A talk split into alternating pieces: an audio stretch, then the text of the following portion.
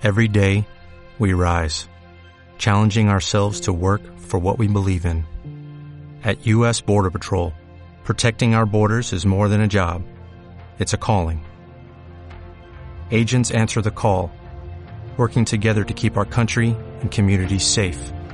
If you are ready for a new mission, join U.S. Border Patrol and go beyond. Learn more at cbp.gov/careers. Fórmula Fan Galicia. Noticias. Hola, ¿qué tal? Un saludo, muy buenos días. Bienvenidos a nuestro tiempo de información aquí en Fórmula Fan Radio. Noticias de este viernes 22 de noviembre. Una mujer apareció muerta en su coche a última hora de la tarde de ayer en la calle del Carmen, en el barrio coruñés de Monte Alto. Los servicios de emergencias fueron alertados por un viandante que paseaba por la zona y se percató de que en el interior de un coche con el motor en marcha, correctamente estacionado, se encontraba una mujer que no se movía y no reaccionaba a sus llamadas. Hasta el lugar se desplazaron agentes de la policía local y de emergencias sanitarias. El equipo médico sacó a la mujer del vehículo y trató, sin éxito, de reanimarla. Durante las tareas de reanimación la calle permaneció cortada. Seguimos en página de sucesos. Un hombre resultó herido en un incidente registrado ayer por la tarde en Fene cuando una persona trató de robar una minimoto en un establecimiento del municipio. El propietario se percató de la sustracción y salió detrás del presunto ladrón que trató de ocultar el vehículo en el maletero del coche para salir huyendo poco después.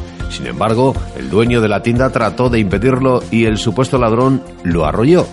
Fuentes policiales explican que investigan el suceso y que el herido fue llevado a urgencias.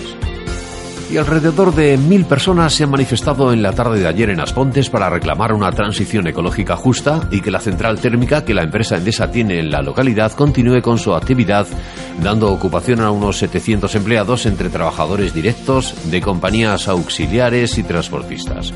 En paralelo, se ha ejecutado un apagón en negocios, domicilios particulares e instalaciones municipales, ya que han denunciado que Endesa les quiere dejar a oscuras. Los manifestantes se han concentrado en la Plaza del Carmen, en su mayoría portando velas, tal y como les habían solicitado los organizadores de esta nueva acción de protesta, el Comité de Crisis, en donde están presentes partidos políticos, sindicatos, transportistas, asociaciones empresariales y comerciantes.